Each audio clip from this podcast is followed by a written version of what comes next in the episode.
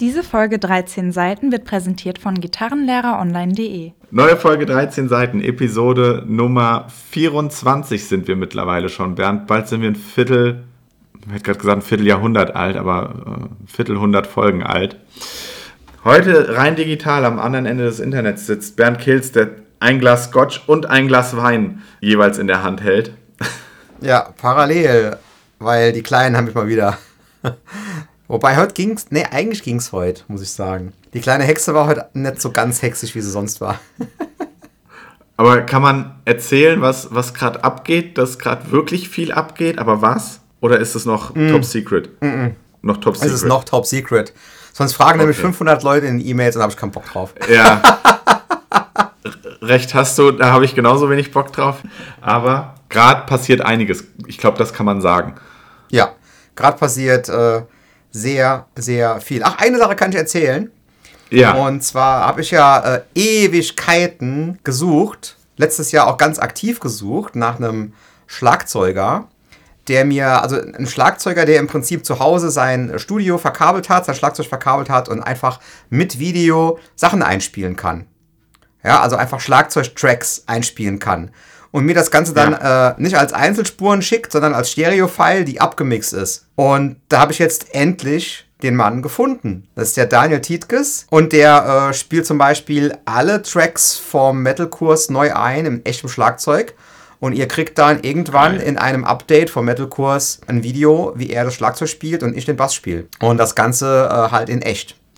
Und das machen wir für ganz viele Sachen. Er hat auch, der ist auch schon dabei, die drei Songs aus dem Grundkurs E-Gitarre einzutrommeln.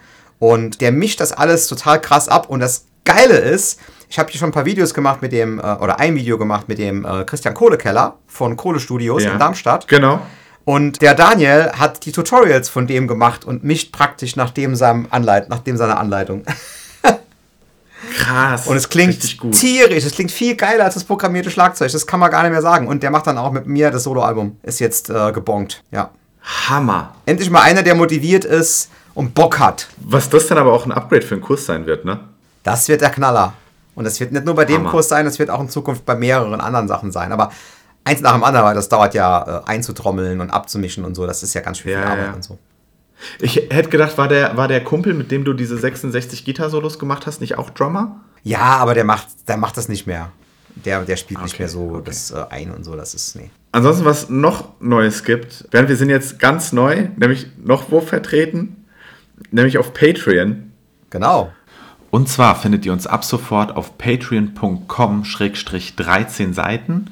13 als Zahl und Seiten mit AI als Wort, alles zusammengeschrieben und könnt dort unseren Podcast ab sofort unterstützen. Selbstverständlich haben wir für alle Patreons Goodies überlegt, die sich je nach Patreon-Level erweitern. Im ersten Patreon-Level könnt ihr den Podcast direkt nach ähm, fertiger Produktion, also im Grunde Aufnahme und Schnitt, auf unserer Patreon-Seite hören und, und das war in der Vergangenheit ganz häufig nachgefragt von einigen Zuhörern, den Podcast auch als MP3 herunterladen.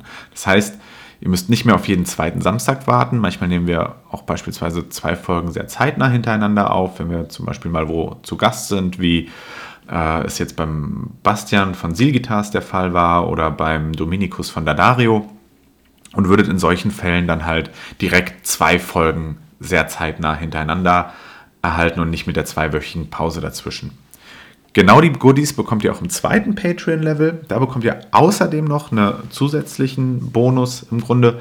Das ist die Teilnahme am sogenannten Hour, ein Ask Us Anything, äh, an dem ihr dann teilnehmen könnt.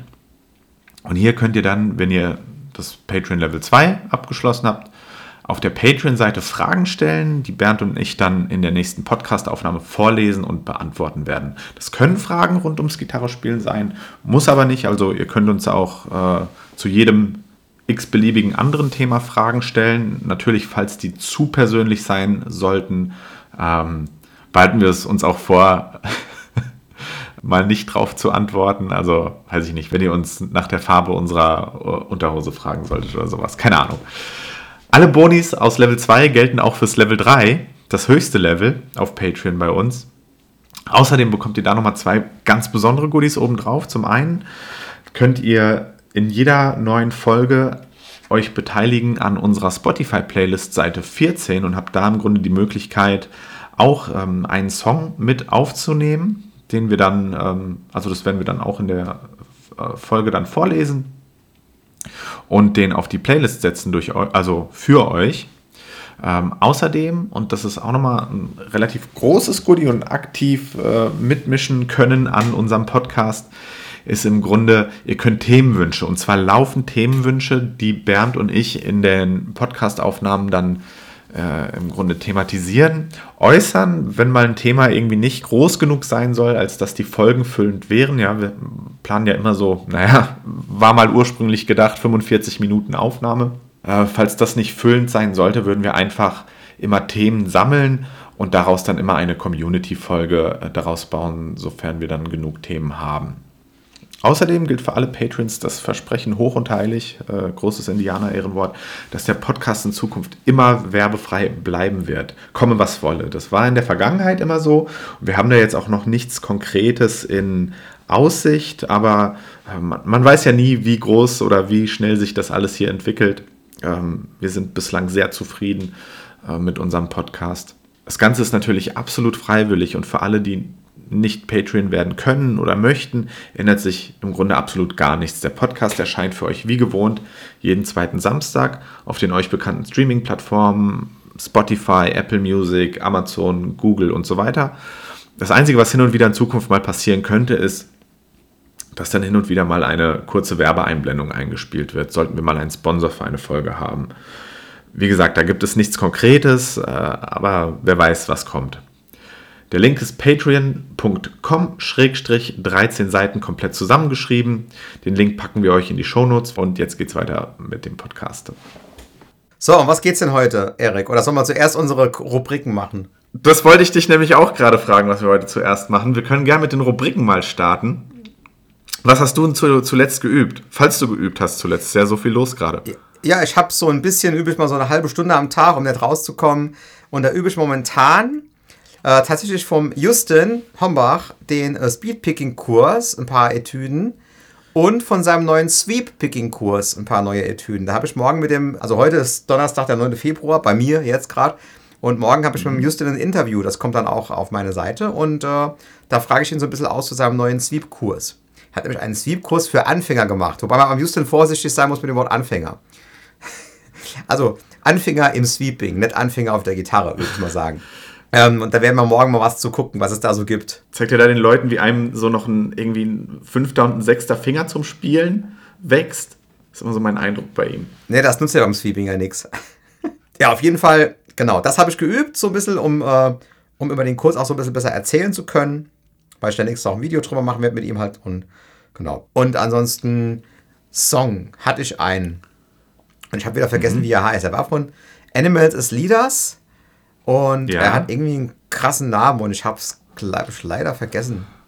Er ist nicht vom neuesten Album. Backpfeifengesicht. Nee, er ist nicht vom neuesten Album. Ach du, ich muss glaube ich einen anderen suchen. Ähm, ähm, was habe ich denn für einen anderen Song? Nee, jetzt fällt er mir nicht ein. Ich, soll ich kurz gucken? Leute, wollt ihr kurz warten und ich gucke? War übrigens kein Scherz, es gibt einen Song von Animals as Leaders, der Backpfeifengesicht heißt. Ich weiß, ich finde den Song aber nicht so gut. ich verstehe auch nicht, wie, wie sie manchmal deutsche ähm, Titel für ihre Songs nehmen. Tooth and Claw heißt der Song. Hast du noch einen Song, sonst würde ich weitermachen? Nee, das war der Song. Mein Song ist von Syncato. Äh, das ist wohl ein Projekt hinter dem Gitarrist Charlie Robbins. Den gibt es auch auf YouTube. Von dem haben wir einen Song, als wir neulich ins Ash gefahren sind, äh, gehört, wo ich gesagt habe, es klingt wie Animals as Leaders, nur weniger abgefahren. Und der Song ist aber nicht den, den wir im Auto gehört haben, sondern der heißt Spicy von Syncato. Das ist mein Song für diese Folge. Äh, zuletzt geübt habe ich weiter an den Basics und den Grundkurs äh, Akustikgitarre von dir. Und äh, cool. gerade halt offene, offene Akkorde. Und ich habe immer noch ein bisschen zu kämpfen mit dem G-Akkord, aber es wird immer besser. Und es wird deutlich schneller besser wieder. Also es ist völlig ungewohnt, wieder so schnell spürbare Fortschritte zu machen wie jetzt gerade, ohne dass du wirklich, weiß ich nicht, ich habe ja zwischen den Jahren meine letzte längere Übeperiode, wo ich wirklich jeden Tag auch mal Stunde, zwei Stunden, drei Stunden üben konnte, weil einfach Zeit da war. Und da habe ich halt nochmal echt einen Sprung gemacht. Aber auch jetzt, sage ich mal, mit moderater Übezeit pro Tag ähm, wieder spürbare Fortschritte gemacht. Das war ganz, äh, war ganz gut. Das habe ich zuletzt geübt. Und muss sagen, ich bin jetzt dazu übergegangen, morgens zu üben, Bernd, direkt nach dem Aufstehen. Ja, geil, habe ich ja gesagt. Genau.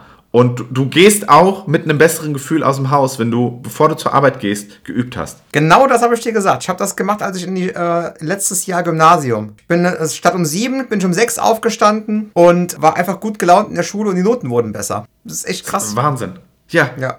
Und ich mache die, die offenen Akkorde hier von Wonderful Tonight vom Clapton und von dem Walking on Sunshine. Das sind ja immer nur drei Akkorde und die wechsle ich dann immer ab. Dann mache ich irgendwann mal fünf Minuten Pause, weil du sonst bescheuert wirst, wenn du es eine Viertelstunde lang machst.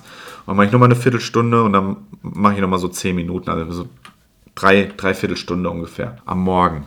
Aber ich würde sagen, Bernd, jetzt haben wir schon wieder fast eine Viertelstunde verplappert. Kommen wir mal zum Thema. Ja, so sieht es aus. Wir haben, wir Endlich mal zum Thema, Erik. Du bist schuld. So. Ich könnte noch was erzählen, aber mache ich vielleicht später, wenn ich es nicht vergesse. Thema der heutigen Folge ist ein bisschen angelehnt an Fußballer-Zitat, nämlich von Otto Rehagel, als er Werder Bremen trainiert hat. Und ich wette, irgendjemand wird jetzt im Nachhinein an diese Folge mir schreiben, das ist gar nicht vom Otto Rehagel gewesen. Das hat wer anders gesagt. Um, und zwar hat er gesagt... Dazu solltet ihr wissen, dass mich Fußball nicht das geringste interessiert. Es gibt nichts, was mich weniger interessiert als Fußball. So wirklich so 0,000 gar nicht. Der Sackreis in China interessiert mich zehnmal mehr als alles, was mit Fußball zu tun hat. Wollte ich nur mal angemerkt haben, nur dass ihr es wisst. so, das heißt, alle, alle Besserwisser nicht im Bernd schreiben, sondern mir. Genau, bitte alle Erik schreiben. Fußball, nichts für mich. So, auf jeden Fall. In meiner Mannschaft gibt es nur einen Star und das bin ich.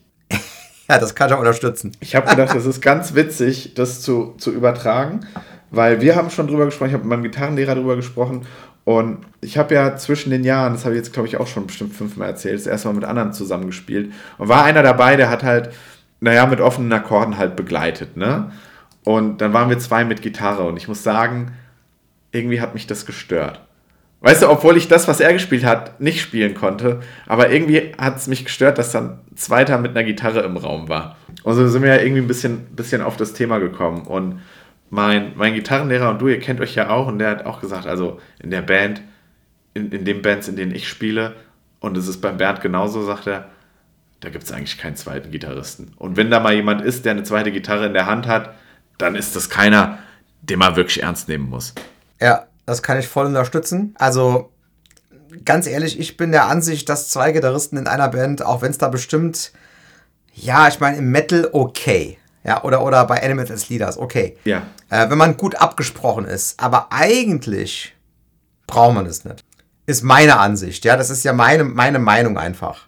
Ja, ja, ja. Und jetzt habe ich mir mal Mühe gemacht und bin mal so die bekannteren Bands durchgegangen, Bernd.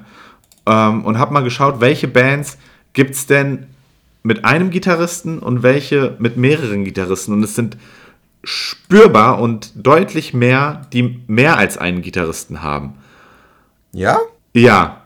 Vielleicht habe ich auch nicht alle, also ich glaube, ich bin einigermaßen alle bekannten Rockbands jedenfalls durchgegangen. Und es sind mehr mit zwei oder halt mehr als einem. Ne? Bei Eagles ist ja irgendwie gefühlt, die bestehen ja nur aus Gitarristen. Genau, aus reinen Gitarristen. ähm, aber es sind mehr mit mehr als einem Gitarristen. Ja, aber die haben dann auch keinen Keyboarder. Und wenn ich wählen kann, wenn, wenn ich wählen kann zwischen einem Keyboarder und einem Gitarristen, nehme ich einen Gitarristen. Und jetzt ist ja die, die Frage, die sich mir da stellt, wo, woher kommt das? Also was hat es, was hat es damit auf sich? Ist das eine Ego-Geschichte? Und man, man, man verfällt einfach seinem Ego, wenn man, wenn man eine Gitarre in der Hand hat? Oder gibt es da irgendwelche Gründe, warum man einen Rhythmusgitarristen und einen Leadgitarristen haben sollte. Und warum gibt es Bands, die es nicht machen und trotzdem geil klingen? Du musst da einfach unterscheiden zwischen Profibands und Amateurbands. Also was ja. heißt Amateurbands? Also so, wenn ich jetzt zum Beispiel, die typische Band in Deutschland ist ja die Coverband. Ja. Ja, also Deutschland gibt es ja so gut wie, ähm, wenn du so ganz normal als Musiker groß wärst, dann spielst du in einer Coverband und du spielst halt keine Ahnung, auf Weinfesten, Bierfesten, Hochzeiten, Kirmes, Geburtstagen, Firmenfeiern, ja, als Coverband. Das Erdbeerfest hast du vergessen. Erdbeerfest, genau. Und, und jetzt machen wir mal, also du, du brauchst auf jeden Fall einen Keyboarder. Ja, weil mhm. gewisse Sachen musst du einfach Keyboard haben. Ja, spiel mal Angels von Robbie Williams, das will man haben, das mhm. braucht Keyboarder. Oder, oder irgendeine Art von Schlager. Es gibt egal, also die, die Bands, die gefordert werden auf so festen, brauchen einen Keyboarder. So. Und ja. dann erklär mir mal, wozu du zwei Gitarristen brauchst. Weil jeder zusätzliche Musiker kostet mehr Geld und äh, macht die Band teuer. Ich wollte gerade sagen. Ja, deswegen. Also deswegen ist absoluter Quatsch, zwei Gitarristen zu haben. Es sei denn, der Sänger spielt ab und zu noch ein bisschen Akustikgitarre. Das lasse ich mir gefallen.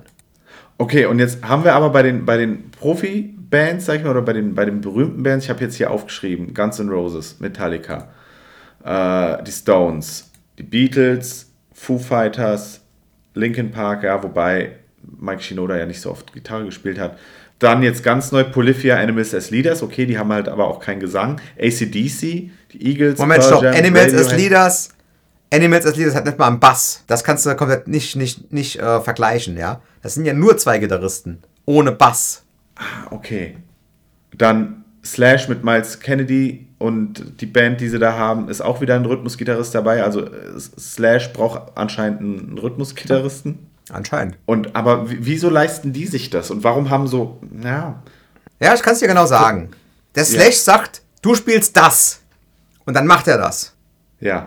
Und wenn du in so einer normalen Band bist, dann will der das Solo spielen oder du willst das Solo spielen, dann ist er zu faul, sich den richtigen Part rauszuhören, spielt das gleiche wie du, dann gibt das ganze Gemulme. Also sagen wir mal so, im Profibereich, wenn das abgesprochen ist und die Parts ausgearbeitet sind, ist es völlig egal, wie viele Gitarristen das sind, weil es einfach richtig arrangiert ist. Aber so im mhm. Amateurbereich, so im, äh, ich würde mal sagen, früher, als ich da angefangen habe, mit 17, 18 Gitarre zu spielen, war ich auch eher im Amateurbereich, ja, da war ich noch kein Profi. Mhm. Und da habe ich einfach nicht keinen gebraucht, der mir die Sachen reinspielt, die ich spiele, nur schlechter. Weißt du, was ich meine? Also, äh, und lustigerweise, die ersten Bands, wo ich gespielt habe, nee, die allererste Band, wo ich gespielt habe, da war ein zweiter Gitarrist. Aber das war geil, weil das war mein Kumpel L, mit dem ich auch jetzt in Los Angeles war, den kennt ihr vielleicht. Ähm, und, und da haben wir uns abgesprochen. Er hat aber auch die Songs dann, die eigenen Songs auch geschrieben. Das heißt, er hat mir dann gesagt, was ich spielen muss. Dann funktioniert es. Aber es ist meistens eigentlich, sobald ein Keyboarder in der Band ist, ist es Unsinn, einen zweiten Gitarrist zu haben, ist meine Ansicht. Kannst du vielleicht ein bisschen von, von den Bands, du hast jetzt ein paar gespielt, ein bisschen erzählen, wie das da die Situation jedes Mal war? Ja gut, das war halt eine Band, äh, da war kein Keyboarder. Und dann ist es halt mit einem Gitarrist. Stell dir vor, du bist, hast keinen Keyboarder und, und du spielst ein Solo. Mhm. Und dann ist nur der Bass hinten dran. Ist halt ein bisschen leer, ne? Ist halt ein bisschen dünn. Ein Drummer? Äh, ja, Drummer ist ja immer dabei. Sag mal, Band ohne Drummer ist ja jetzt echt Quatsch. Aber du hast ja dann im Prinzip keinen keine Begleitgitarre und kein Keyboard, das eine Fläche liegt oder sowas. Du hast nur den Bass. Das ist so ein bisschen trocken. Da musst du als Gitarrist schon ganz schön glänzen und hier krassen Sound haben mit Delay und so. Also wer das zum mhm. Beispiel hervorragend macht, ist George Lynch ähm, auf den Dockenalben. Also, also live, da gibt es ein Live-Album, das ist eine der geilsten Scheiben, die es überhaupt gibt. Live, äh, Docken Beast from the East heißt die Scheibe. Und äh, da hat er unheimlich viel getrickst und Delay gemacht und äh, dass das voll klingt wenn halt nur Bass, Schlagzeug und Solo-Gitarre ist. Mhm. Also musst du halt schon sehr gut sein. Ja. Und deswegen, dann macht es Sinn. Aber die meisten Bands haben halt einen Keyboarder. Und dann sage ich immer, zwei Gitarren sind kein, macht keinen Sinn. Und der wahre Grund, warum ein Gitarrist nicht möchte, dass ein anderer Gitarrist dabei ist, weil er natürlich alle Solos spielen will. Seien wir mal ganz ehrlich. Das ist der wahre Grund. Und das war vor allem mein wahrer Grund. Ich will ja. natürlich alle Solos spielen und ich will nicht, dass ein anderer Solos spielt. Und da kommen wir zu dem zweiten äh, Musikerstamm, über den wir heute reden wollen. Nämlich zu den. Aber lass mich gerade kurz nochmal drauf, drauf eingehen. Das war tatsächlich ja auch das, warum ich bislang noch, mich noch nie an die offenen Akkorde gesetzt habe, weil ich gedacht habe, ich spiele ja nicht Gitarre, um hier irgendwie am Lagerfeuer äh, irgendwelche Folklore zu spielen, sondern ich habe ja Bock, die geilen Soli zu spielen. Und die, ich meine, die habe ich jetzt die letzten zwei Jahre, die ich jetzt E-Gitarre spiele, geübt und die klappen auch einigermaßen und alles, aber der Klaus sagt dann immer, ja, Rhythmusgitarrist hast du, hast du relativ schnell drauf. Na, sollte man nicht so einfach sagen. Geile Rhythmusgitarre spielen ist halt schon auch eine Kunst. Das merkst du aber erst, wenn du ein bisschen besser wirst und halt einfach merkst, dass die Bands, die richtig geil klingen, geile Rhythmusgitarristen haben. Die einfach das Richtige spielen. Nicht einfach nur schrumm, schrumm machen von wegen, ja, das ist der Pflichtteil und das Solo ist die Kür. Nee, wenn du richtig geiler Gitarrist bist, dann spielst du die Rhythmusgitarre so geil, dass die Leute das geil finden. Ja, so wie Steve Lukather oder Dan Huff oder so, äh, oder Eddie Van Halen ist ein unfassbarer Rhythmusgitarrist, ja. Aber du hast da so Wenn du so in die Bands reinwächst, hast du eher so das Gefühl, ja, Rhythmusgitarre ist so das Langweilige, heute schlafe ich ein. Ja? Aber ist eigentlich, wenn du es richtig gut machst, nicht so. Hättest du jetzt gesagt, dass sogar Rhythmusgitarre das, das, das, das Wichtigere ist? Also sagen wir mal so, wenn du in einer Band spielst äh, und normale Songs spielst, spielst du 95% Rhythmusgitarre. Ja. 98% Rhythmusgitarre. Was ist wichtiger? Ja, die zwei, klar. drei Solos, die die Leute kennen, oder dass immer eine geile Rhythmusgitarre da ist. Es ist schon klar, was wichtiger ist, ne? Weil in einer richtigen Band ist der Sänger die Hauptperson. Und du als Gitarrist bist unwichtig. Ich meine, es sei denn, du bist eine Van Halen Coverband, ja? Dann sieht es vielleicht ein bisschen anders aus, aber eigentlich bist du als Gitarrist voll unwichtig. Aber das heißt auch, bei, in allen Bands, in denen du gespielt hast, gab es nur dich als Gitarristen? Ich habe äh, nur in der einen Band mit dem Andreas gespielt, wo es einen zweiten Gitarristen gab, richtig. Ich habe, glaube ich, noch, lass mal kurz überlegen, noch nie mit einem anderen Gitarristen gespielt, außer dem Andreas. Genau. Boah. Krass. Und das ist auch gut so. Das muss ich auch nicht ändern in meinem Leben. Wobei, ganz ehrlich gesagt, wenn ich jetzt ein Solo-Projekt machen würde mit meinen Sachen, die sehr ja. gitarrenlastig sind, und ich würde es wirklich live, also komplett live machen wollen und nicht eine Rhythmusgitarre einspielen vom Band, aus Kostengründen, ja, dann bräuchte ich eigentlich einen Rhythmusgitarristen, weil die Songs, die ich habe, klingen ohne Rhythmusgitarre im Hintergrund scheiße. Aber dann wäre das ein Gitarrist, der spielt einfach Rhythmusgitarre. Was ich ihm sage. Okay, und das wäre jetzt nämlich noch eine nächste Frage. Ich habe ja jetzt äh, so ein bisschen recherchiert, ne, und ich lese die Liste jetzt nicht vor, weil dann kommen auch hier wieder die, die es besser wissen und ähm, sagen, ja, aber von, von 74 bis 76, da hatten sie zwei Gitarristen in der Band, ja. Und live 2008 auf der Welttournee da hatten sie auch einen zweiten Gitarristen dabei, aber das liest man ganz häufig, und das habe ich jetzt heute ganz häufig gelesen. Mhm. Es gibt quasi eine, eine feste Bandbesetzung und dann gab es da immer noch ähm, quasi den Vermerk, naja, aber auf äh, Tour haben sie den Gitarristen ganz oft mit dabei und wenn sie im Studio sind, haben sie den Gitarristen noch ganz oft mit dabei. Ich kann es ja verstehen, dass, wie du es gerade gesagt hast, für live und wenn du es nicht vom Band machen willst, die Rhythmusgitarre, dass du einen zweiten Gitarristen mitnimmst. Ja, du musst das immer so sehen. Wenn du im Studio einspielst, ja, wenn du eine CD aufnimmst, ja. eine Platte aufnimmst, und du spielst im Studio ein, dann sind das meistens äh, nicht zwei Gitarren, sondern zehn. Und das alles als Gitarrist alleine zu spielen, ist so gut wie unmöglich, weil du hast ja eigentlich immer, auch wenn du ein Solo hast, im Hintergrund eine Rhythmusgitarre. Und das kannst du ja nicht machen. Das, das, du kannst ja nicht gleichzeitig spielen. Also John Mayer kann das teilweise, aber normale Leute können das nicht. Und deswegen brauchst du im Prinzip, wenn du live spielst, eine Rhythmusgitarre oder du brauchst einen Keyboarder, der sowas in der Art spielt. Ja, okay, bei, bei Live bin ich bei dir, aber fürs, aber fürs Studio, warum nimmt man nicht eins nach dem anderen auf? Ja, das würde ich im Studio auch machen. Aber es gibt halt teilweise, äh, da ist der Lukather halt mit groß geworden. Ne? Es gibt halt Leute, die können halt das eine sau gut und das andere nicht so sau gut.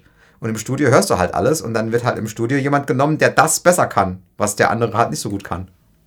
Ja, okay, weil du nicht den ganzen Tag da sitzen willst und das Studio bezahlst, bis der eigentliche Gitarrist da mal einen guten Take gemacht hat.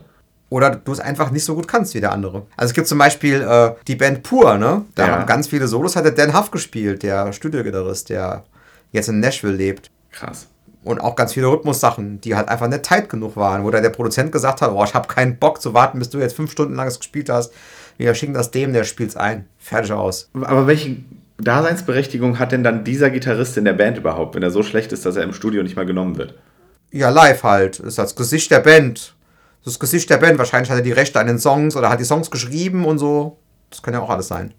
Und steht dann auf der Bühne und tut dann so, als würde er spielen, aber es wird vom Band abgespielt.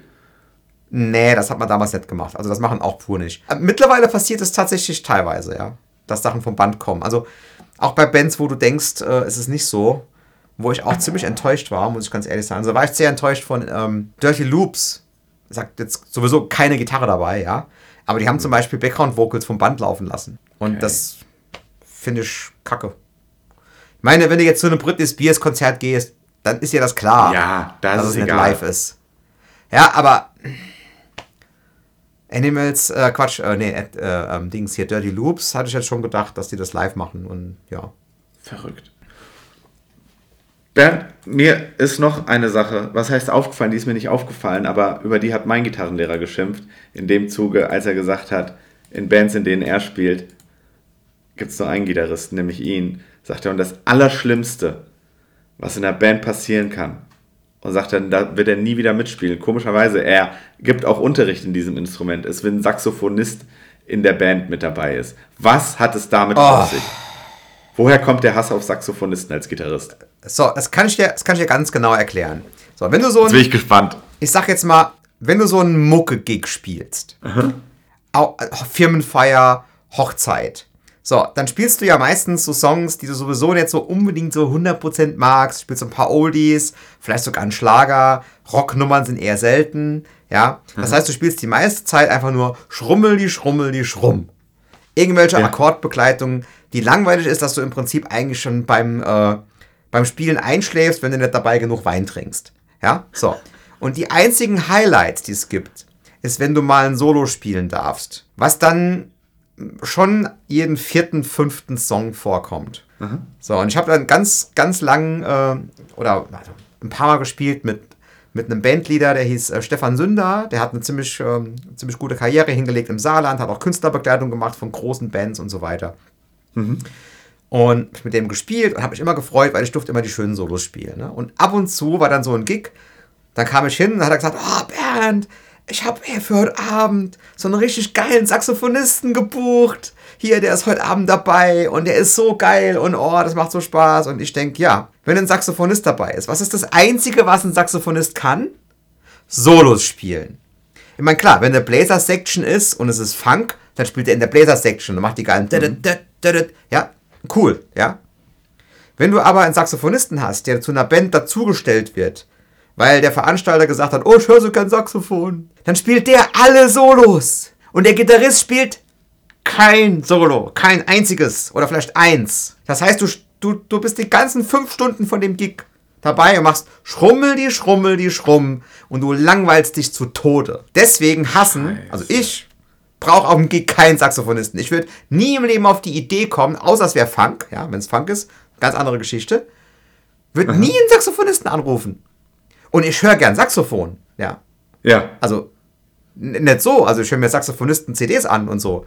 Mhm. Und Saxophonisten live und so. Aber wenn ich einen Gig spiele, will ich doch ab und zu mal ein bisschen kreativ sein und nicht nur C-Dur, G-Dur, F-Dur spielen. Ja, und sobald da ein Saxophonist dabei ist, spielst du halt vielleicht eins von zehn Solos, wenn der Saxophonist so gütig ist und sagt, spiel du doch mal Solo. Wie oft hattest du das schon, dass ein Saxophonist dabei war? Zu oft. Ehrlich? Und ich sag dir, die absolut krasseste Sache ist, äh, wenn du halt in einer Band bist, wo ein Saxophonist sowieso fest dabei ist. Und das hatte ich bei äh, Thomas Schwab Band, mit denen ich so diese Christmas-Touren gemacht habe. Und wir haben ab und zu auch so ah, ja. ähm, Firmenfeiern gespielt. Und so. Und dann haben wir einmal eine mhm. Firmenfeier in, in Luxemburg gespielt, in irgendeinem so Fünf-Sterne-Hotel oder sowas. Und dann haben wir den Song gespielt, Still Got the Blues. Ja, ihr kennt vielleicht Still Got the Blues mit dem geilen Gitarrensolo, ne?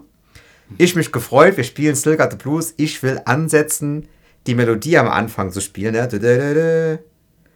spielt die das Saxophon, weil der Bandleader das so arrangiert hat. Und da war ich so sauer. Ich war so sauer. Ich habe die Gitarre an den Ständer gestellt und bin von der Bühne gegangen. Alter. Und der Bandleader hat sich verlacht, der konnte fast nicht mehr spielen. Der hat sich so verlacht.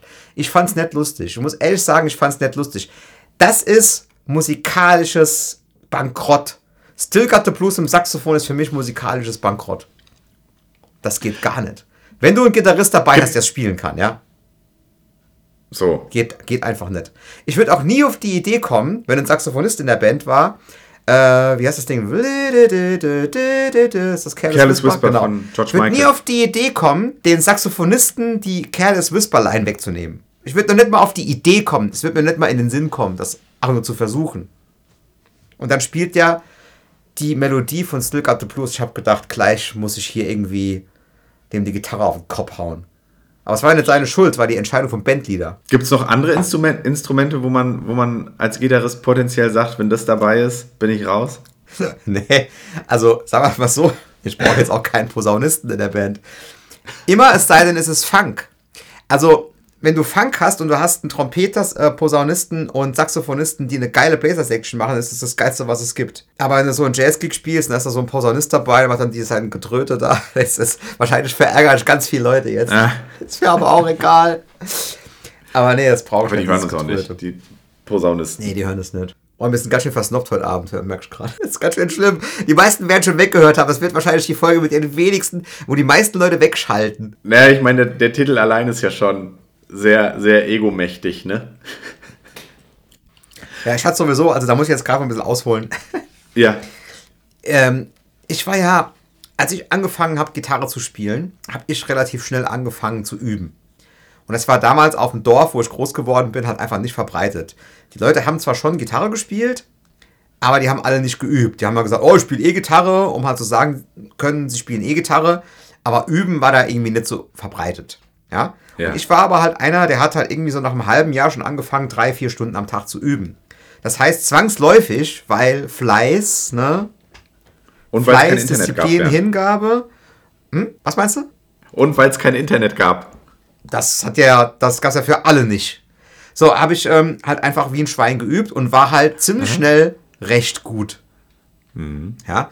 Und habe dann auch mit dem Vergleich mit anderen gemerkt, okay, ich kann ein bisschen spielen und die können gar nichts. Ich sag nicht, ich bin super und die sind mittelmäßig. Nee, ich kann ein bisschen spielen und die konnten halt einfach gar nichts. Und deswegen habe ich ziemlich schnell ein ziemlich krasses Selbstbewusstsein aufgebaut und habe halt irgendwie gedacht, ja, aber ihr könnt doch eh nichts. Und es war halt leider da auf dem Dorf zumindest, mhm. war das auch so. Das heißt, was ich nicht kannte, überhaupt nicht, war Lampenfieber. Angst vorm Gig, Angst vorm Spielen, weil ich sowieso gedacht habe, ja, also im Vergleich zu denen ist das halt echt gut. Ne? Und das, das hat mich aber irgendwann so richtig in den Arsch gebissen. Weil das war ewig lang so. Ja? Ewig lang hatte ich niemals Angst, irgendwo zu spielen, weil ich immer gedacht habe, ja, kann mich sehen lassen, ist okay. Ja? Und, Und dann, dann hast du einen Meister gefunden. Nee, nee, nicht den Meister gefunden.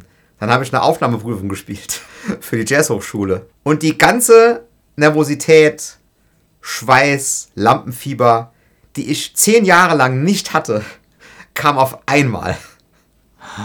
Auf ein einziges Mal bei der Aufnahmeprüfung in Mannheim. Schweißbäder, also kalter Schweiß, Kopfschmerzen, so richtig krasses Lampenfieber und so richtig so Angst, so, so, so tiefe Angst vom Spielen vor Leuten, von denen ich wusste, dass sie jeden kleinen Fehler hören. Das war beängstigend, sag ich euch, ja. Wie ist das die Story ausgegangen? Ja, ich wurde genommen. Als einer von zwei. Boah. Von 60, die vorgespielt haben. Allerdings zwei Wochen vorher habe ich in Mainz vorgespielt und die haben mich nicht genommen. Die Begründung war geil. Die Begründung in Mainz, warum sie mich nicht genommen haben, war, ich würde mit zu viel Power spielen. Ich würde mit zu viel Power spielen. Was heißt mit zu viel Power? Da denke ich mir, ja, da denke ich mir, wenn ich mit zu viel Power spiele, da muss ich ganz ehrlich sagen, da will ich gar nicht zu euch, weil da habt ihr zu wenig. Zu viel Kraft in, in, die, in die Anschläge gemacht oder was, was war deren Thema? Nee, ich habe halt einfach halt einfach Energie und die wollten halt so ein bisschen Plengel-Plingel anscheinend. Ich, ich, ich habe keine Ahnung, was das heißen soll. Also die haben mir sogar gesagt, ich hätte, ich habe als Zweitinstrument habe ich gehabt Gesang. Das ist natürlich kein Aha. Instrument, aber man konnte sich das, äh, in Mainz konnte man als Zweitinstrument Gesang machen, in Mannheim musste ich Klavier machen. Und da habe ich vorgesungen und haben sie gemeint, ja, ich hätte sogar besser gesungen als Gitarre gespielt. Da habe ich echt gedacht, sag mal, ihr habt aber wirklich da Tomaten auf den Ohren. Also ich meine, singen war okay, für nebenher, aber äh, ja, nee, ich kann schon besser Gitarre spielen als singen. Und ja, ganz ehrlich. Das Coole war halt auch, da hat auch der, äh, der Tobias, mein Kumpel, vorgespielt. Den hätten sie genommen in Mainz. Den haben Ach, sie ja. aber auch neben mir in Mannheim als zweiten genommen und dann hat der Mainz abgesagt. Das fand ich geil. geil. Haben die halt keinen gehabt. Dass es so wenig Studienplätze gibt für, für Gitarre. Ja, man muss, man muss dazu sagen, man hört dann immer die Stories. Es gibt zwei Studienplätze und es spielen irgendwie 70 Leute vor. Aha. Ich saß mal, als ich im dritten Jahr in Mannheim war, war ich in der Begleitensemble von denen, die gespielt haben, als die Trompeter Aufnahmeprüfung hatten. Mhm. Und da musst du schon sagen, das sind schon von den 60 zwei dabei, die spielen können, oder drei oder vier vielleicht, wenn du Glück hast. Und die anderen können einfach nicht wirklich spielen. Ja, die machen dann eine Aufnahmeprüfung, machen sich falsche Vorstellungen und können halt einfach, ich meine, ist ja eigentlich eindeutig geschrieben, was du können musst in der, ne? So und so viel Jazz-Standards, improvisieren über freie Changes und so weiter und so fort. Das steht ja alles da. Aber die konnten das halt nicht. Das heißt, im Prinzip entscheiden die sich nicht zwischen 50 Leuten, sondern zwischen vier. Okay, verstanden. Und nehmen den, wo sie denken, dass sie ihn am besten formen können und der am wenigsten rumzickt. Gut, bei mir haben sie sich da halt geirrt. Aber das ist im Prinzip das Ding. Wo es halt anders ist, ist an der Popakademie mhm. in Mannheim, weil ganz, also es gibt ja die meisten Gitarristen, die Profi werden wollen, wollen halt Pop, Rock und sowas spielen, ja? Ja, genau. Und wer will heutzutage noch wirklich Jazz spielen? Ja, ein paar, aber nicht wirklich viele. Und, und, und deswegen an der Popakademie, da ist ja eindeutig gesagt, ihr müsst Pop spielen, nicht Jazz. Und das wollen halt viele. Und da gibt es dann wirklich 100 bis 200 auf zwei Plätze, die Pop spielen wollen und auch teilweise echt gut können. Und da ist es halt echt krass. Also, wer da genommen wird, muss schon richtig, richtig, richtig gut sein. Im Pop. Holy. Okay. Ja, also da ist es, das ist eine andere, ein anderes Level, würde ich sagen. Aber warum sind das, warum haben die immer so, so wenige Plätze? Also es wird halt mehr bezahlt vom Staat. Ist einfach. Ich meine, du musst ja auch gucken, es gibt halt gewisse Hochschulen und wie viele, wie viele Musiker werden denn gebraucht in Deutschland? Sollen die 50 Leute nehmen, die dann alle arbeitslos werden? Ja, okay, stimmt auch. Wieder. Weil so viel brauchen wir gar nicht. Ja, also ist halt so. Es ist schon okay, dass es nicht so viele sind. Hat gerade der BWLer gefragt. ja, klar, aber es ist halt schon so. Es, sind halt schon äh, ziemlich viele Musiker. Und es sind auch viele Musiker, die nicht so gut über die Runden kommen. Wobei das natürlich vor allem daran liegt, dass die äh, Hochschulen überhaupt nichts mit BWL unterrichten. Ne? Also ich habe ja an der ganzen Hochschule nie was davon gehört, was nimmst du überhaupt, wenn du unterrichtest, wie baust du dir überhaupt deine Existenz auf.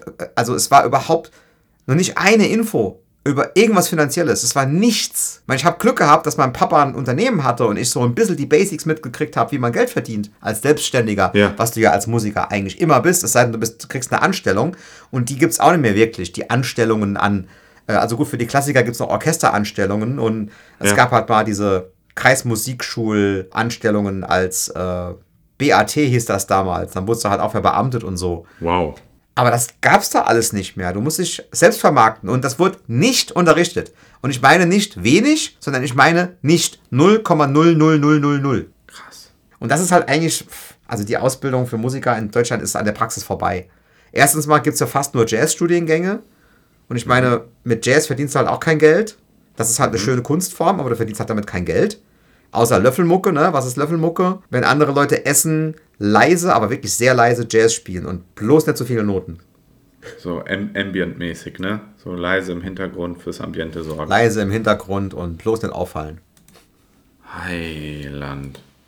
Ja, auch ein Grund, warum mein Gitarrenlehrer sagt, dass er nicht mehr so viel Live-Gigs spielt, weil er sagt, die sind auch, also das spiegelt sich ja dann darin wieder, was du gesagt hast, weil die einfach, naja, er, er nennt es immer faul, aber er sagt, wenn ein Gig gespielt worden ist mit der Band, wo er gespielt hat, dann kommt dann meistens irgendwie drei Wochen später, vier Wochen später eine WhatsApp an ihn äh, mit der Frage, wo das Geld ist. Und dann schreibt er immer zurück, das Geld kommt dann, wenn du eine Rechnung geschrieben hast. Also wenn wir jetzt auf die Schiene gehen heute, dann wären wir nicht mehr fertig. okay. Und wir wollten also, eine kurze Folge ich mein, machen. Wir sind, ich habe ja. hab ja eben schon gesagt, wo die Schuld liegt. Die Schuld mhm. liegt in der Ausbildung der Musiker die überhaupt nicht auch nur annähernd erzogen werden, was Geldsachen angeht. Deswegen ja. gibt es auch Leute, die geben für 20 Euro für, eine, für 60 Minuten Gitarrenunterricht. Und bedenken halt überhaupt nicht, dass sie ja irgendwann auch eine Altersvorsorge brauchen.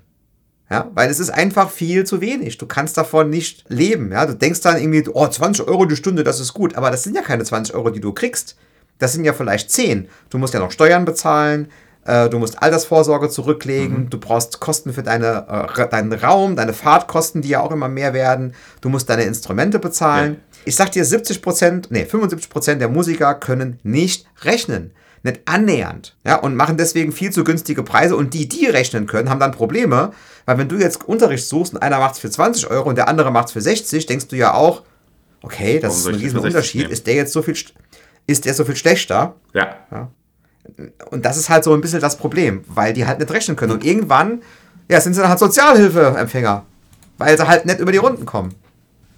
Wobei das Problem dann ja schon vermutlich vorher an den Schulen ja das, das Thema ist, weil du wirst ja deutlich mehr Musiker haben, irgendwie, die in Bands spielen und versuchen davon zu leben, als du Musiker an Hochschulen hast, oder? Ja, ähm, wobei mit den Bands, also da kannst du eh nicht mehr wirklich von leben, weil da gibt es ja ganz viele mhm. Hobbybands, die teilweise Gigs spielen. Und die Hobbymusiker sind teilweise richtig gut, ja. Also die haben ja, die üben dann halt halt nur abends oder so und haben ihren normalen Job, aber die sind ja teilweise richtig gut und stecken dann richtig viel Geld in die Ausrüstung von der Band und proben halt oft und so, weil sie halt im Prinzip einen höheren Stundenlohn haben und mehr Freizeit als äh, ein Musiker, der, also ich habe teilweise auch an städtischen Musikschulen unterrichtet. Zum Beispiel in Ingelheim habe ich an der städtischen Musikschule unterrichtet. Und da war, ich glaube, es war 22 Euro für die gehaltene Dreiviertelstunde. Boah. Und das war für eine Kreismusikschule schon okay. Aber was heißt das für die gehaltene Dreiviertelstunde? Das heißt, die Schüler zahlen die Ferien durch. Du kriegst das aber nicht. Du kriegst die 22 Euro nur für die, drei, für die 45 Minuten, die wirklich da warst. Ja. Und du kriegst die Ferien nichts bezahlt. Aber die Schüler zahlen durch. Und wer daran verdient, das sind die ganzen Verwaltungsleute, die halt irgendwie fünf bis zehn Leute Verwaltung haben an der Hochschule, die dann irgendwie, äh, an, der, an der Musikschule, die da halt irgendwie die, äh, die Anrufe entgegennehmen, irgendwelche Schulfeste organisieren und sowas. Ja, die kriegen halt irgendwie dann, ja. die sind verbeamtet und die kriegen halt irgendwie die Kohle, aber die Musiklehrer verdienen halt wirklich einen Scheißdreck. Also dieses ganze System ist, ah, ich bin froh, dass ich da raus bin und nur noch Online-Unterricht gebe, muss ich ganz ehrlich sagen. Also. Lieber Scholli, mein lieber Scholli. Jetzt sind wir hinten raus wieder ein bisschen, bisschen abgedriftet von, warum es in, in Bands nur einen Star gibt, nämlich mich. ja. Aber war, glaube ich, nichtsdestotrotz mal, mal ganz spannend, auch, auch den Aspekt ein bisschen äh, Insights mitzubekommen, Bernd. Wir sind jetzt bei einer, einer Dreiviertelstunde Aufnahme. Gibt es noch irgendetwas Erzählenswertes aus, aus der Richtung, die also wir die halbe Stunde gequatscht haben? Ja, wir haben jetzt hier die ganze Zeit so ein bisschen, das war so ein bisschen versnoppt, was wir hier besprochen haben. So, ich bin der Star ja. und so. Aber man muss natürlich jetzt schon mal jetzt ernsthaft sagen, in einer Band äh, ist das ganze Teamwork, ja. Also was halt im Ende herauskommen soll, das ist die Zusammenarbeit aller. Und das Wichtigste ist der Song. Und das Wichtigste ist, dass das Publikum, was du spielst, geil findet. Ob das jetzt eine Meute ist bei einer Hochzeit, die halt ihren Schlager hören wollen, oder ob das ein Metal-Konzert ist, die halt eine geile Performance von Master of Puppets hören wollen, ist egal. Dein Ziel ist es, Musik für Leute zu spielen, dass die Leute es geil finden. Ja, das Ziel ist nicht, dich herauszustellen als den geilsten. Ist, ja, ja, das ja. Ist, das sollte klar sein, ne? Ich muss es mal sagen, ne? Weil das kam jetzt vielleicht so rüber, von wegen, ja, ich will jetzt hier meine Solos spielen und der Rest interessiert mich nicht, ja. Das ich hoffe, das kam auch an, dass, das dass wir den Titel der machen. Folge, dass wir den Titel der Folge mit einem mit einem Augenzwinkern gewählt haben, ne? Ja, das hoffe ich, dass es ankam, sonst, sonst denken jetzt alle. Dann betonen wir das jetzt quasi nochmal an, an dieser Stelle, ja, also sehr ironiegeladen der heutige Folgentitel. Ähm, aber ist natürlich, wie, wie Bernd gesagt hat. Ne? Wobei man ja auch Spaß haben sollte an, an dem Miteinander mit der Band und dem Zusammenspielen. Ne?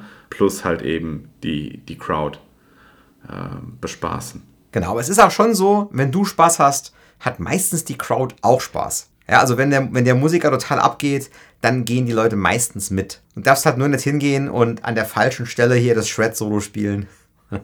Das kommt halt meistens einfach nicht so gut. Wobei, ich habe ich hab ja früher, als ich in der, ich habe ja in der Coverband gespielt. Und äh, das war direkt nach meinem Studium in Los Angeles. Und mhm. da kam ich halt zurück und ich habe halt irgendwie auch Geld gebraucht. Und ich hatte eine Anfrage gehabt von der Band vorher, bevor ich studi studieren gegangen bin. Und die haben halt dann zufällig auch noch jemanden gesucht. Da habe ich halt da gespielt und habe dann halt mit denen halt, damals waren es wirklich 60 Gigs im Jahr. Und war bei denen halt Boah. fünf Jahre.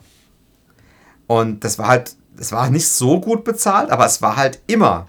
Also es war halt jedes Wochenende ein Gig. Und da habe ich dann halt Geld verdient, ja, und habe halt da meinen Lebensunterhalt im Prinzip verdient mit der Band. Und klar, es waren viele Gigs, waren immer dieselben Songs und so.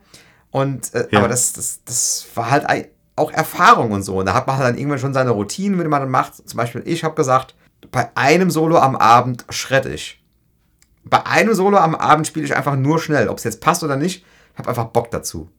Und das habe ich immer gemacht und die Leute, die uns öfter gesehen haben, haben immer darauf gewartet. Ja, mal gucken, welchen Song er heute schreddet. Ah, den, oh geil, ja. Da haben die da unten gestanden und haben es gefeiert. Es ist halt immer so eine Sache. Das, das, das, das halt immer so auch so eine, so eine Dynamik. Wenn du sagst, du hast fünf Jahre in dieser Band gespielt und jedes Jahr 60 Gigs, kam irgendwann, ja. also natürlich irgendwann mal der Moment, wo du gesagt hast, ich habe da keinen Bock mehr drauf, weil sonst würdest du es ja wahrscheinlich heute noch machen. Aber wann kommt es ungefähr, dass man sagt oder an was A, welcher Zeitpunkt, wie viel Zeit muss vergangen sein und B, was muss vielleicht auch in der Banddynamik passieren, dass du sagst, du hast da keinen Bock mehr drauf und suchst dir was Neues? Das ist irgendwie schwer zu sagen. Also, es gab halt immer geile Gigs und es gab auch Gigs, die nicht so geil waren. Aber die, das mhm. kam halt eigentlich meistens darauf hinaus, dass halt irgendwie irgendwelche Idioten im Publikum waren, wenn der Gig nicht so geil war.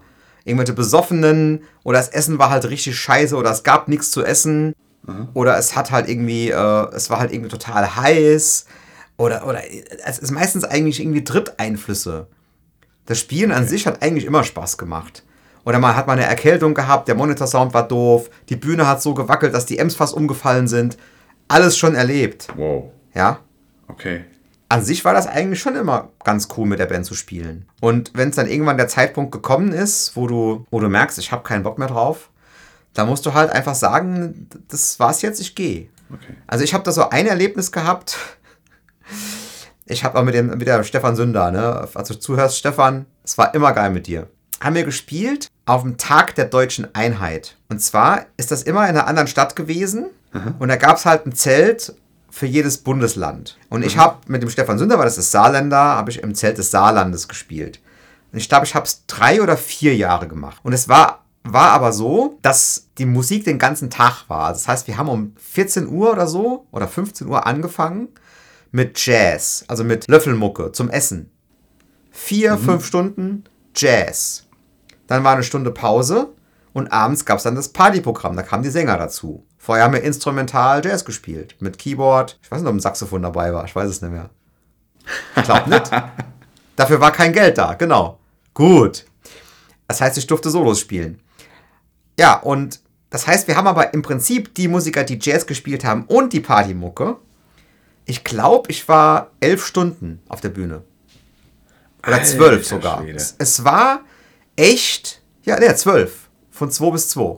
Mit Pausen halt. Und gut, ja. wir hatten da so einen Sternekoch, konnten immer geil essen. Wir hatten ein geiles Weingut, was beliefert hat. Also ich hatte auch schon dann zwei Flaschen Wein und so.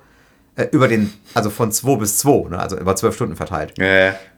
Und da bin ich aber einmal mit dem Bassisten, das war in Berlin, weiß ich noch, das war, da war es einmal in Berlin, bin ich vom Gig nach Hause, bin mit dem so und, und wir sind da gewandelt wie Zombies nach zwölf Stunden Spielen. Ne? Haben uns so angeguckt und haben einen Lachkrampf gekriegt und haben gesagt, das, das, das, das geht eigentlich gar nicht. Du kannst.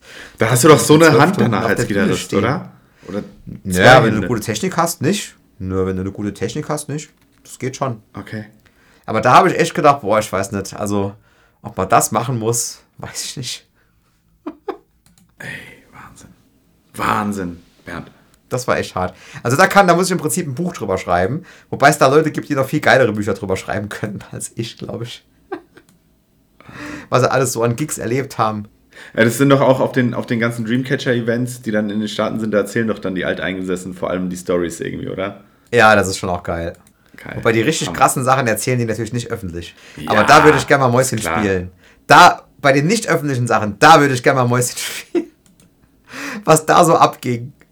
Und was da, da ist ja noch viel mehr abgegangen mit Drogen und was weiß ich da alles. Ich wollte gerade sagen, Koks und Nutten.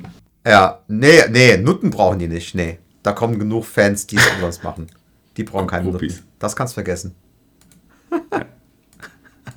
Das schneidest du bitte raus, Erik. Alles klar. Gut. Bernd, wir sind bei einer Stunde. So viel zu, wir machen heute kürzer. Ja, so sieht es halt immer aus, ne? Ja. Und du fährst jetzt in Urlaub und äh, ich habe ganz viel zu tun. Was ich zu tun habe, das äh, erfahrt ihr ja in ungefähr sechs, sieben, acht Wochen. Also der Kommt dann übernächsten, raus. über, übernächsten so. Folge. Aber genau. das wird cool. Ich, ich weiß ja schon, was, ja. was hinter den Kulissen abgeht, aber das wird, glaube ich, eine sehr coole Geschichte.